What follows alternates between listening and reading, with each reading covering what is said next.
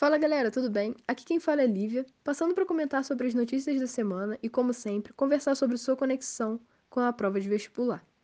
Começando por uma notícia que você provavelmente viu nas redes ou nos jornais por aí, os chilenos decid decidiram enterrar a Constituição de Pinochet. Você pode encontrar mais referências no nosso Twitter, mas nossa equipe achou interessante voltar um pouco no tempo. Você já estudou sobre ditaduras na América Latina? Porque a gente tem uma série incrível de podcasts sobre a ditadura no Brasil. Mas falando especificamente do Chile, em 1970 foi eleito presidente Salvador Allende, cuja orientação política era de esquerda.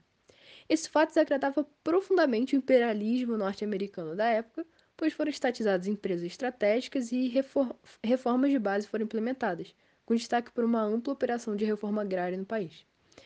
Assim, o governo pretendia estabelecer transformações estruturais que gerissem as bases para a construção popular de uma sociedade socialista chilena. Além disso, Allende defendia uma via pacífica para a construção de uma via popular de esquerda. Em 73, a direita chilena arquitetou a realização de um impeachment para tentar retomar o poder. O plano era fortalecer nas eleições municipais daquele ano, mas isso não aconteceu, pois o partido de Allende, que estava no poder, alcançou cerca de 46% do total de votos válidos. Com isso, uma nova estratégia foi articulada com a intensificação pesada de pressão política arquitetada por grupos de direita e que envolvia até atentados terroristas.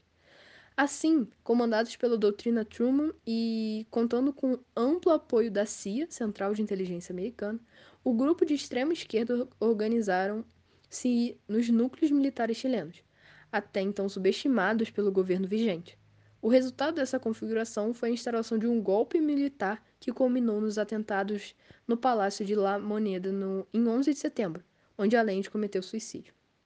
A ação militar foi diretamente comandada pelo general das Forças Armadas, Augusto Pinochet, responsável por uma ditadura sangrenta que durou até o ano de 1989, sendo também a primeira experiência neoliberal da América Latina. As medidas impostas pelo governo de Pinochet incluíram a redução de gastos públicos e dos gastos com programas sociais, privatização do ensino superior, aumento dos impostos, entre outras medidas que contribuíram para o milagre econômico chileno, que foi um período de crescimento da economia do país, mas que, no entanto, provocaram um crescimento da desigualdade social com o aumento da concentração da riqueza.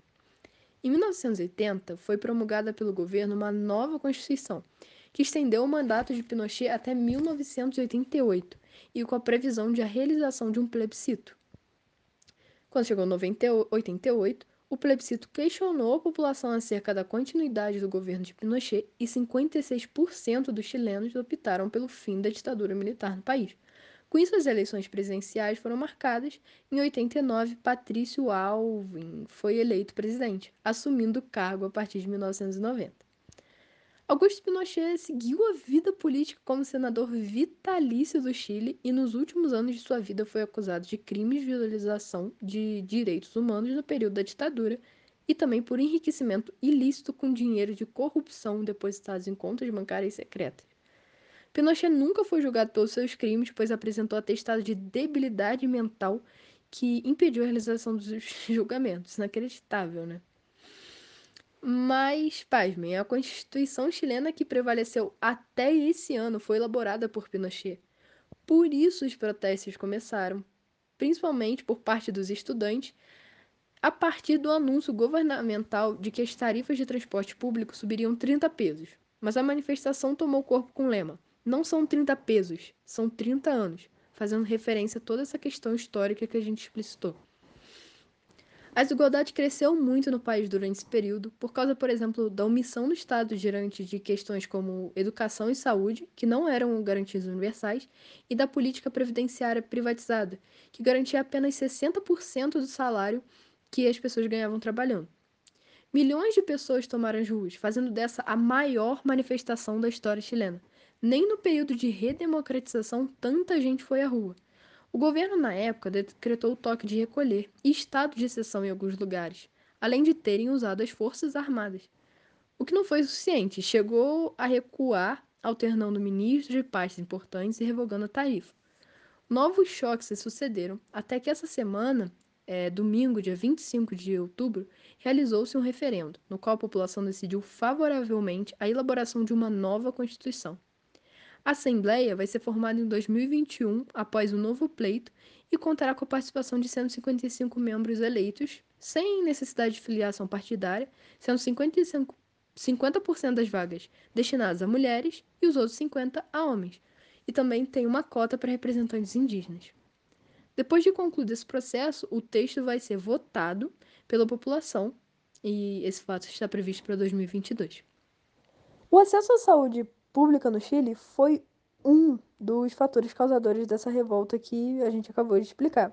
Aqui no Brasil, ao contrário do Chile, esse acesso gratuito já existe. E essa semana foi um dos assuntos que gerou polêmica após sair um decreto assinado pelo presidente Jair Bolsonaro que permitia estudos a respeito das unidades básicas de saúde, especificamente de parcerias privadas.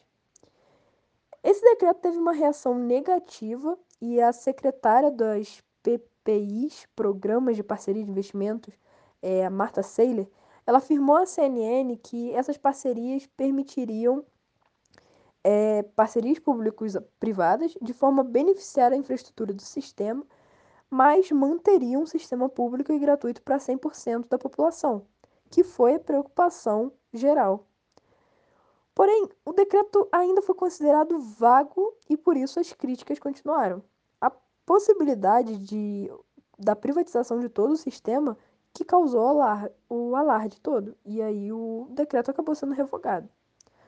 Mas para entender por que disso tudo, é importante a gente saber a importância da, das unidades básicas de saúde para a população brasileira. O que são as, essas unidades? São postos que atendem 80% dos problemas de saúde que a população que utiliza o serviço público encontra. Então, elas evitam encaminhamentos para serviços mais caros, como de emergência e hospitais. Ou seja, elas são as portas de entrada do SUS. Como o Brasil é um dos únicos países que tem a rede de saúde pública e universal, qualquer pessoa pode ter acesso gratuito. Isso inclui a mim, você e qualquer pessoa que esteja legalmente no território brasileiro. Então, se essas unidades é, tornarem-se privadas, seria um abrir de portas para que você tenha que pagar um plano de saúde para usufruir do SUS. E a gente sabe que é uma situação que grande parte da população não tem condições de arcar. E se você pensa que quando a gente fala de SUS a gente só está falando de hospitais, não é bem por aí. O SUS é responsável por outras coisas, por exemplo, saneamento básico, vigilância sanitária e epidemiológica, fornecimento de medicamentos de alto custo. Ou seja, em vários aspectos, o sistema de saúde permite que vivamos em ambiente público de forma saudável e gratuita. Assim, apesar do governo afirmar que o decreto propõe, na verdade, parcerias público-privadas, que inclusive já existem, né? Por conta de toda essa importância que a gente citou, é, a possibilidade da privatização gerou essa discussão.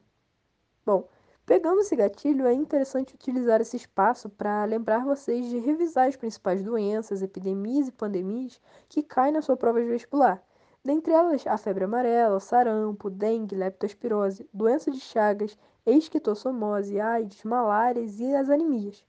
Ah, e também não esqueça de conferir nosso podcast sobre epidemia de peste bubônica na Idade Média. É uma boa pedida. Bom, esse foi o podcast de atualidade de hoje. Espero que tenham gostado. Se quiserem mais referências sobre qualquer assunto que a gente comentou aqui hoje, os links estão disponíveis no nosso Twitter.